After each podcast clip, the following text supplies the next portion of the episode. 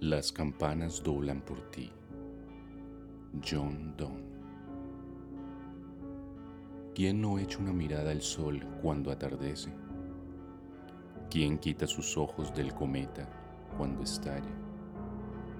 ¿Quién no presta oídos a una campana cuando por algún hecho tañe? ¿Quién puede desoír esa campana cuya música lo traslada fuera de este mundo? Ningún hombre es una isla entera por sí mismo. Cada hombre es una pieza del continente, una parte del todo. Si el mar se lleva una porción de tierra, toda Europa queda disminuida, como si fuera un promontorio o la casa de uno de tus amigos o la tuya propia. Ninguna persona es una isla. La muerte de cualquiera me afecta porque me encuentro unido a toda la humanidad.